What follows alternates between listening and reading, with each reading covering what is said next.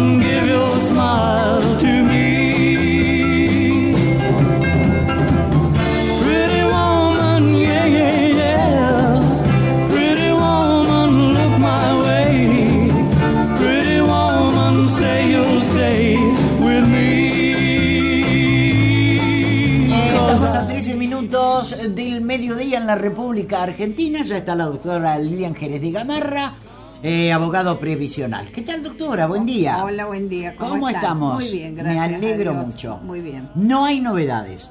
No, no, no hay novedades y déjame eh, aclarar algo porque el teléfono permanentemente suena diciendo, pero ya han informado, ya han dicho No. respecto de la nueva moratoria. Media sanción. Hay media sanción en el Senado, pero eso no significa que ya esté vigente. Tiene que entrar, tiene que estar aprobada en diputados, se sanciona como ley y recién se promulga. Si nosotros estamos todavía con la ley vieja vigente hasta el 23 de julio, todavía respecto de la ley nueva, no se ha dicho nada más que tiene media sanción.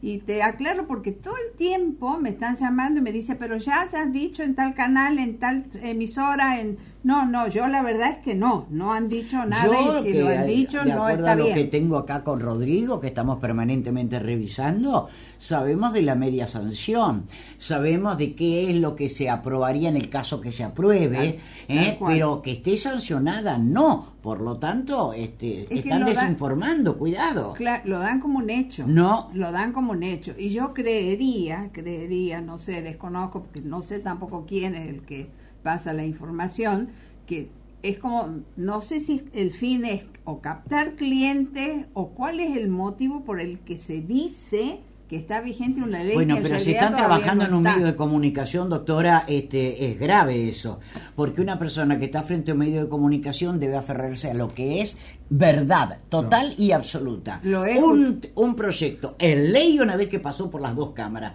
y una vez que se se, pro- Promulga. se- se Se promulga, promulga, este, claro. se publica en el boletín oficial Exactamente. Tal cual, y a partir cual. de ahí, bueno, pero cuidado, en, por eso este, es delicado el tema. Claro que no es delicado. cualquiera puede estar Claro frente a es un del- micrófono. Claro que es delicado. ¿Eh? Es delicado porque la gente se confunde. Nosotros estamos para informar, no para desorientar.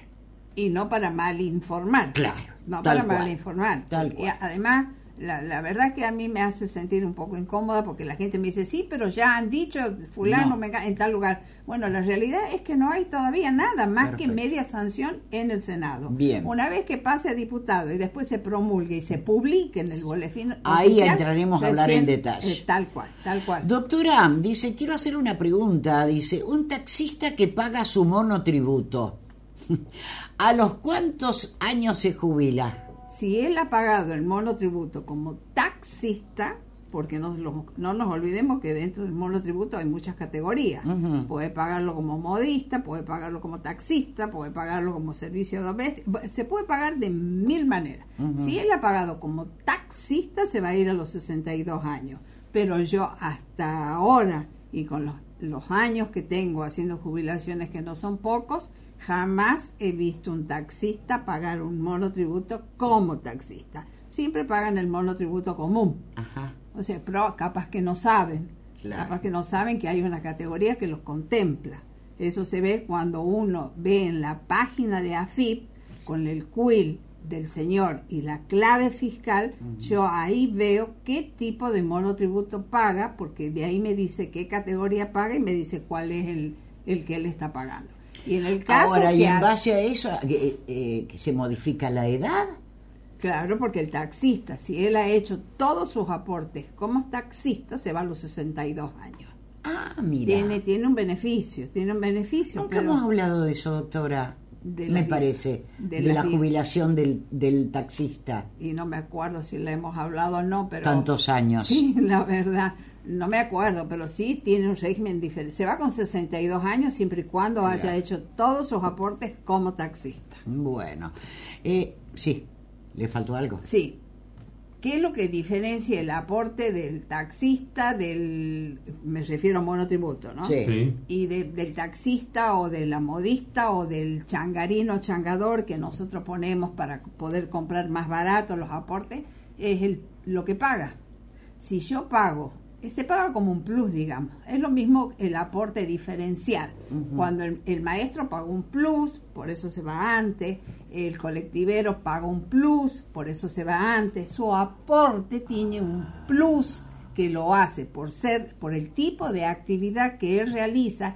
Ese plus, ¿qué es lo que hace? Le permite ir antes, irse antes de que cumpla la edad general. El plus es económico, digo, en Sí, el sí, descuento. sí, sí, Bien. sí, sí, es un, es un plus, es un- un- una suma más que va en, en concepto de plus. Bueno, tengo una pregunta, dice para la doctora. Eh, yo no sé hasta qué punto la, este, la doctora maneja este tema, pero ella es abogado previsional, porque acá me dice, yo saqué un préstamo en ANSES, me quedan más de 30 cuotas.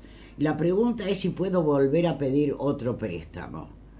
Voy a ser sincera, yo la parte de préstamo Claro. no manejo, es más, a mí me llaman los clientes, me dice, doctora, consígame turno para un crédito, y la realidad es que yo en ese ámbito de la claro. ANSES Claro. no, no incursiono. Bueno, doctora, dice, para un jornalero, ¿qué tipo de monotributo aconseja pagar para un jornalero? Dicho dependiendo, si usted tiene una obra social, paga el promovido. El promovido solamente paga aportes. Y si no tiene una obra social, pague el que reconoce la obra social. Ajá. No sé no sé cómo está encuadrado él en categoría de jornalero. Sí. No sé si tiene dependencia o no tiene dependencia. Bueno, hay que ver cada situación en particular. Doctora, me estoy por jubilar por incapacidad laboral. Quiero saber, no, este, cuánto sería el monto que cobraría mensualmente, porque yo tengo 33 años, me accidenté en mi trabajo, me van a jubilar por incapacidad, por incapacidad del 65, dice. ¿Qué onda? el, que, el que tiene 33 años de qué, de edad o de aportes.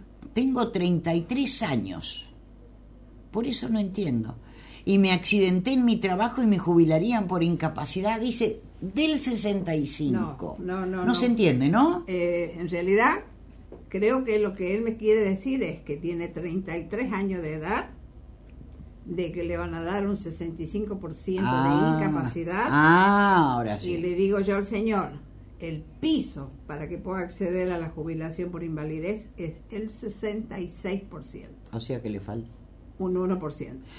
Doctora, para los gastronómicos, dice, ¿a qué edad se jubilan? A los 65 no tienen régimen Y especial. el cañero que paga monotributo, A los 65 no hay régimen especial. bueno, estoy, doctora, soy empleada doméstica, estoy en blanco hace cinco años. Perdón, respecto del cañero. Sí. Si él está contemplado dentro del estatuto del peón rural, cosa que no sé porque no nos aclara. No dice acá, dice. Ahí, ahí se iría los 57 con 25 de servicio. pero paga no- monotributo, dice, ¿no? No, entonces general. Entonces Bueno, general. Noemí, le puede preguntar a la doctora, yo soy monotributista hace 22 años, primero como comerciante, después me recategoricé, recategoricé eh, como empleada de salud, pago 3.300 por mes.